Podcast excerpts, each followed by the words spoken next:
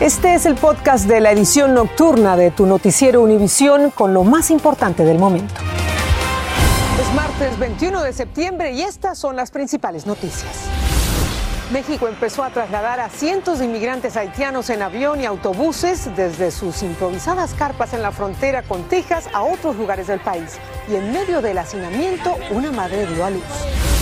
El presidente Joe Biden dijo en la ONU que el mundo debe actuar rápido y de manera conjunta para enfrentar los problemas de la pandemia y el cambio climático, mientras los líderes latinoamericanos criticaron la falta de solidaridad para brindar suficientes vacunas contra el COVID a los países pobres. Y los fabricantes de las pruebas caseras de coronavirus dicen que tardarían semanas en producir los millones de muestras que el gobierno federal planea comprar para frenar el rebrote del COVID. Comenzamos. Este es Noticiero Univisión Edición Nocturna con Patricia Yañor. ¿Qué tal? Bienvenidos, muy buenas noches. Vamos a comenzar con las medidas adoptadas por México para coordinar con Estados Unidos la evacuación de miles de inmigrantes, mayoritariamente haitianos, acampados en su frontera común. Las autoridades mexicanas los están trasladando en aviones y en autobuses desde Acuña hacia otras zonas del país, mayormente a Tapachula, en la frontera con Guatemala. Allí muchos de ellos pidieron asilo y solo podrán eh, procesar sus casos si permanecen en el sur de México. Los haitianos que no hayan solicitado asilo serían deportados. Vamos directamente con Pedro Ultreras, él está allí en la frontera. Pedro, cuéntanos en qué va esta crisis humanitaria. Patricia, hay mucha preocupación y mucha tensión entre los haitianos que se encuentran aquí en la frontera de Acuña. Todos esos haitianos que estaban en Estados Unidos en el campamento ese debajo del puente y que han regresado por temor a ser deportados a su país natal, a Haití, están ahora en este campamento que cada día ha estado creciendo. Pero hay mucha preocupación porque se empezó a correr el rumor de que las autoridades migratorias mexicanas esta misma madrugada podrían hacer una, eh, una redada y llevárselos a todos. Hay que también también dar a conocer que el día de hoy salió el primer avión de haitianos de Piedras Negras, que está aquí a una media hora de camino, y en esta ciudad se empezaron a hacer ya detenciones de haitianos que están caminando en la calle. Mientras tanto, te puedo mostrar cómo están viviendo por ahora en este lugar desde que se empezaron a venir de la frontera de Estados Unidos, del campamento aquí, eh, que debajo de ese puente. Ahora aquí en este campo deportivo es donde están viviendo, son familias completas, son niños, eh, son eh, jóvenes también eh, están por todas partes. No sabemos la cantidad exacta que se encuentra en este lugar, pero debajo de estos árboles hay tiendas de campaña, hay personas durmiendo. Aquí se encuentra toda esta gente. Ellos no quieren ser deportados a Haití, por eso se han venido para acá, pero ahora se encuentran con la incertidumbre de qué va a pasar ¿Acaso también de acá los van a deportar para su país? Y bueno, el temor existe por los rumores estos de que esta misma madrugada podría haber algún tipo de redada, pero también ellos tienen la preocupación muy grande porque por las calles de esta ciudad desde el día de hoy se empezaron a, a detener a personas que ya andan caminando por ahí que salen de este complejo. Patricia. Qué gran incertidumbre que vive esa gente allí. Pedro, cuéntanos sobre este episodio del nacimiento de un bebé allí. Patricia, bueno, esta madrugada se dio a conocer el nacimiento de, una niña allá eh, debajo del puente, en las condiciones pues precarias en las que ha estado viviendo ahí. Tuvimos la oportunidad de platicar con el joven que filmó ese video. Él no conocía a la señora, simplemente se estaba durmiendo enseguida y pudo filmar el nacimiento de esta niña. Al parecer todo salió bien, a la señora la trasladaron a un hospital, pero fue impresionante ver cómo este pequeño ser eh, nace muy bien, afortunadamente, en suelo estadounidense, pero unas condiciones no propias, no aptas. la patrulla fronteriza no nos ha confirmado el estado exacto de la mujer, ni cómo se llama, ni la edad, pero otros eh, migrantes haitianos que han estado en este lugar nos dijeron que no era la primera, que son varias mujeres las que han dado a luz en ese mismo lugar y bajo esas circunstancias. Patricia. Hay muchas madres y bebés con sus hijos también. Gracias, Pedro. Pero mientras eh, la atención de la crisis migratoria se concentra entre, Acuña y del Río, cientos de inmigrantes siguen llegando al país por otros puntos fronterizos. En Texas, uno de ellos es Roma, donde decenas de personas llegaron de noche por el río Bravo y fueron llevados a una instalación para ser procesados por agentes de inmigración. Genaro Tijerina habló con algunos de ellos. Cae la noche en Roma, Texas, y decenas de familias solicitantes de asilo de todas las edades comienzan a cruzar debajo de este puente fronterizo. Entre ellos están los esposos hondureños Angelina y José Alberto, ambos de Honduras, que por segunda vez intentan cruzar con la esperanza de reencontrarse con sus dos hijos, a quienes no ven desde hace más de un mes y se encuentran en un centro de detención en Texas. Me siento destrozada, me siento... No me imaginé toda esta situación, pero aquí estoy dándole gracias a Dios que estoy acá y pues poder verme a mis hijos. Por esta área todas las noches siguen llegando grupos grandes de inmigrantes, como este de casi 100 personas que cruzaron por las aguas del río Bravo. Según cifras oficiales, el cruce de inmigrantes por el sector del Valle del Río Grande aumentó más de 542% este año fiscal comparado con el del 2020 y particularmente las últimas semanas ese flujo migratorio se ha incrementado significativamente. Hemos escuchado información sobre la posibilidad de esto suceda en Reynosa y el Departamento de Seguridad Pública y la Guardia Nacional están trabajando con los del lado estadounidense para oponer resistencia para no sufrir las consecuencias que sufrió del río, señaló el día de hoy el gobernador de Texas, Greg Abbott. Para cientos de migrantes, este es el camino de la esperanza tras cruzar en balsa suelo estadounidense. Sin embargo, su odisea por una vida mejor apenas comienza. Darla Narita, de 24 años, viajó desde Honduras con su hija en brazos. Es la esperanza que llevamos que lo tenga cielo para poder darle un mejor futuro a mi hija. Por esta zona fronteriza en Roma, Texas, todas las noches cruzan cientos de inmigrantes que luego de pisar territorio estadounidense son detenidos por agentes de la patrulla fronteriza para luego ser procesados por agentes de inmigración. El gobernador de Texas asegura que continuarán desplazando más agentes a cualquier lugar donde haya cruces de inmigrantes. En Roma, Texas, Genaro Tijerina, Noticias, Univisión. Y esta crisis migratoria se extendió también a los estados de Nuevo León y Tamaulipas. Y es que en el noreste de México se están concentrando los migrantes que vienen del sur y los que regresan de Estados Unidos. Desde Monterrey, Karina Garza nos informa sobre las condiciones de vida que enfrentan. En este albergue de Monterrey, en menos de 48 horas, recibieron a más de 800 personas originarias de Haití algunos procedentes de Chiapas al sur de México y otros que están regresando de la frontera con Estados Unidos ante el temor de ser deportados. La mayoría son mujeres y niños. Tenemos problemas con la inmigración y eso. Y lo bueno que, pero voy a tener una mejor vida. Pero su padre no dice lo mismo, ya ha desistido del sueño americano. Queremos llegar aquí y encontrar trabajo, hacer nuestro trámite para vivir aquí. Aquí se trabaja marchas forzadas para darles un lugar donde dormir, alimentación y servicios básicos de higiene. A diario se sirven 3.500 platillos. Estamos ya en 845 personas, más las personas que ya teníamos este, albergados con nosotros, migrantes principalmente de Honduras y de Guatemala. Ahorita ya estamos rondando alrededor de los 900 a, a 1000 personas. Freo Pierre ha viajado por siete países. Su mayor decepción es el trato que ha recibido de los policías en México. Yo no tengo nada. Lo que yo tenía la policía acá en México, fuerza armas, lo robaron. Cerca de Monterrey, en Reynosa, Tamaulipas, la presencia de haitianos también se ha incrementado. Pernoctan en plazas públicas donde han habilitado campamentos. Su mayor temor es ser deportados y que haya sido en vano todo el esfuerzo que les costó llegar hasta la frontera. Por la familia estamos aquí por, para luchar.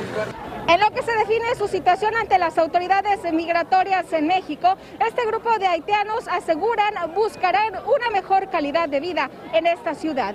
Desde Monterrey, México, Karina Garza Ochoa, Univisión. Y otro tema que acapara la atención en Estados Unidos es el caso de Gaby Petito. La autopsia que el país estaba esperando confirmó que a la muchacha la mataron. Aún no se sabe cómo ni quién, porque falta el reporte final del médico forense, pero la confirmación de que Petito fue víctima de un homicidio aumenta la sospecha sobre su novio, con quien realizó un largo viaje. Y como nos cuenta Galo Arellano, el novio no ha aparecido. La búsqueda de Gaby Petito concluyó y ahora su familia inicia el doloroso proceso de averiguar quién y por qué la asesinaron. Hoy el FBI confirmó que los restos humanos encontrados en la Reserva Ecológica Grand Teton en Wyoming pertenecen a la joven de 22 años que desapareció misteriosamente durante un viaje de aventura con su novio, Brian Laundrie, quien permanece escondido en algún lugar y su ida lo ha convertido en una persona de interés en este caso. Los forenses han llegado a la conclusión preliminar de que la muerte de Petito fue un homicidio. Antes de su desaparición, una persona llamó a la policía cuando divisó a la pareja en una calle de Moab, Utah. Uh, we drove by and the gentleman was slapping the girl. He was slapping her? Yes, and then we stopped. They ran up and down the sidewalk. He proceeded to hit her, hopped in the car, and they drove off. Get you to step out of the vehicle. Este video proviene de la cámara corporal del oficial que respondió a esta llamada de violencia doméstica. Se puede ver a Petito llorando. Las conversaciones telefónicas que mantuvo con su madre, dicen las autoridades, reflejan que ella tenía una tensa relación con su pareja. Los oficiales hicieron un reporte y estos aventureros, luego de dormir separados una noche, continuaron su camino. Su novio regresó a su casa en Northport, Florida, solo. Luego dijo que se iba a la reserva ecológica cerca a su hogar y desde ese momento la policía le perdió la vista. Pero lo buscan por cielo y tierra. Hay mucha evidencia circunstancial que indican que Brian pudo haberle quitado la vida a Gaby. Sin embargo, eso no está confirmado aún. El abogado de Laundry suspendió hoy una rueda de prensa. Wow, qué triste historia, Galo. ¿Y qué posibilidad hay de que a este hombre le formulen cargos por asesinato? Bueno, los resultados de la autopsia son vitales porque pueden revelar un asesinato intencional, planificado, repentino, defensa propia o incluso él podría argumentar que alguien más lo hizo. Juristas me recordaron que mucha gente no solo huye para evitar la cárcel, sino también porque la evidencia circunstancial los acorrala. Un caso difícil, dos familias destrozadas. Me imagino, vamos a ver cuándo aparece este hombre. Gracias, Galo, por tu informe. Y ahora hablemos sobre la pandemia. El presidente Biden intenta abrir otro frente para combatirla y es comprar millones de pruebas rápidas caseras para distribuirlas y frenar el repunte de contagios de la variante Delta. Pero el problema es que muchas farmacias del país han dejado de vender estas pruebas y los fabricantes dicen que les tomaría meses producirlas a gran escala. Dulce Castellanos tiene más. Mientras en algunos lugares de Estados Unidos se enfrentan peligrosos brotes por las variantes del COVID-19, el gobierno federal busca ampliar el alcance de las pruebas rápidas como una herramienta para combatir la propagación del virus. Estamos comprometiendo 2 mil millones de dólares para comprar casi 300 millones de pruebas rápidas, dijo el presidente Biden hace unas semanas. Es prácticamente como un examen de embarazo. La ampliación de las pruebas rápidas llegaría en momentos cruciales para las ciudades que enfrentan una escasez. Mucho más fácil para nosotros saber cuándo aislar a alguien, cuándo decirle a alguien que no puede ir al trabajo. Ahora sí llegamos a un punto en que los exámenes son excelentes. Las pruebas rápidas llegarían a las escuelas, centros de salud comunitarios, entre otros, donde por ahora mayormente se utilizan las pruebas conocidas como PCR, las cuales deben ser procesadas en un laboratorio. Todos queremos saber, porque todos nos ponen nerviosos, porque siempre estamos en contacto con todas las personas y no sabemos quién está infectado y quién no. El doctor Daniel Linares dice que lo preocupante sobre las pruebas rápidas que se pueden hacer en casa es la falta de conocimiento para realizar el proceso adecuadamente. Si le das a alguien un cotonel para que ellos mismos se metan en su nariz, lo van a meter, quién sabe, una media pulgada, cuando eso debe ir casi dos pulgadas en la nariz. Así que los resultados van a ser erróneos. Bueno, cuéntanos, ¿y estas pruebas serán distribuidas a través de farmacias o cómo van a llegar a la población? Patricia, el presidente Biden dijo que mientras se fabrican estas pruebas rápidas, su gobierno estaría trabajando con las empresas como Walmart, Kroger y Amazon para que pongan a la venta estas pruebas rápidas durante los próximos tres meses. También irían con un descuento de hasta el 35%. Esta es la información que tenemos en vivo desde Los Ángeles. Regreso contigo. Gracias, Dulce. Muy importante el descuento. Por otra parte, Johnson y Johnson informó que una segunda dosis de refuerzo de su vacuna contra el COVID aumenta la protección al 94%. Esto es casi la misma protección que las vacunas de Pfizer y Moderna. La empresa dice que se debe aplicar dos meses después de la primera dosis para aumentar su efectividad contra formas moderadas y severas de la enfermedad. Escuchen esta historia indignante. Creyeron en la promesa de que tendrían un trabajo seguro en Canadá y pagaron miles de dólares para viajar. Es lo que les ocurrió a unos 250 mexicanos. Pero cuando llegaron al aeropuerto de la capital mexicana para viajar a Canadá, se dieron cuenta que todo había sido un fraude. Alejandro Madrigal nos habla sobre esta estafa. Las maletas se quedaron cargadas de sueños y esperanzas. Sus 250 dueños estaban listos para cambiar de vida y tener un trabajo en Canadá en los sectores agrícola, de servicios y de la construcción. Pero la persona que cumpliría todas esas aspiraciones nunca se presentó.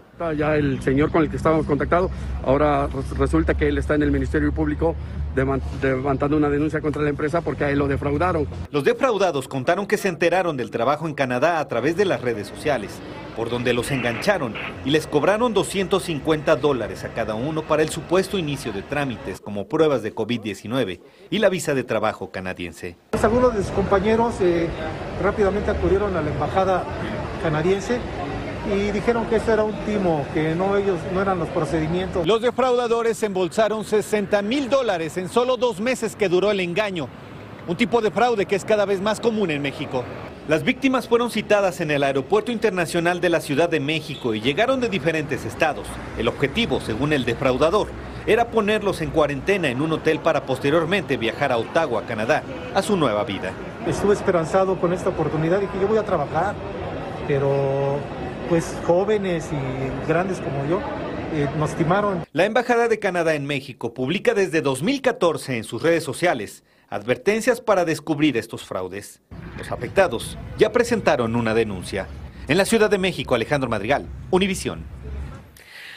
Bueno, en su discurso ante la Asamblea General de la ONU, el presidente Biden pidió a los países aliados de Estados Unidos que actúen en conjunto para aprobar los problemas globales.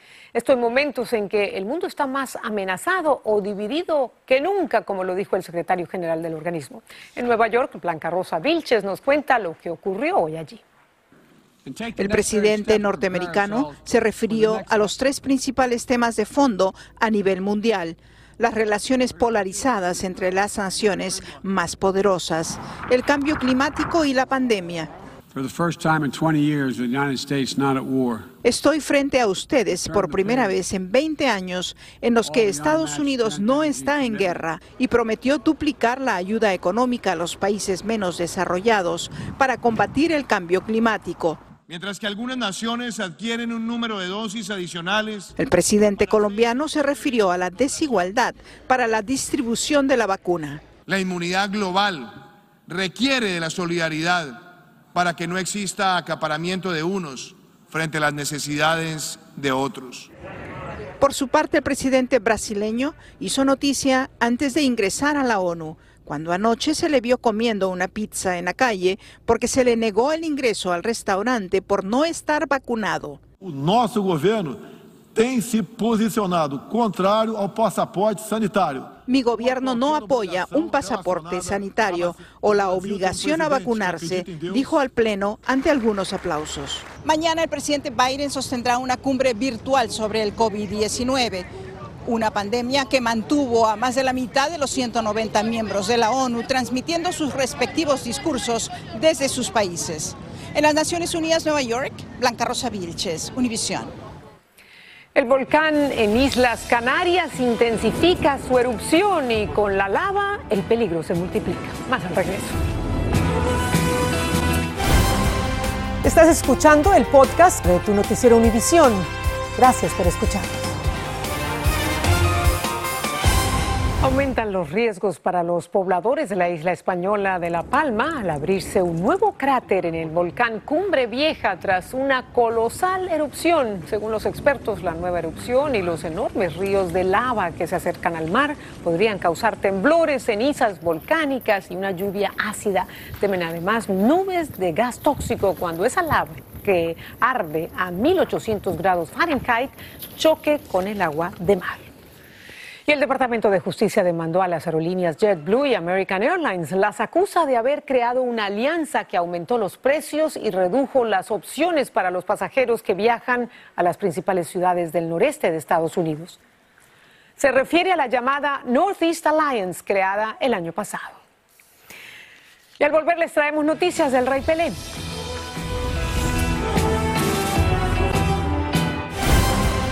Estás escuchando el podcast de tu noticiero Univisión. Gracias por escucharnos. Y nos vamos a despedir con las imágenes que publicó en su cuenta de Instagram el rey Pelé, donde se lo ve ejercitándose en una bicicleta estática en el hospital donde se sometió a una cirugía para extirparle un tumor en el colon. Su esposa lo grabó y él dice que está rodeado de amor e incentivos para sentirse un poco mejor cada día. Nos alegramos por él. Gracias, buenas noches.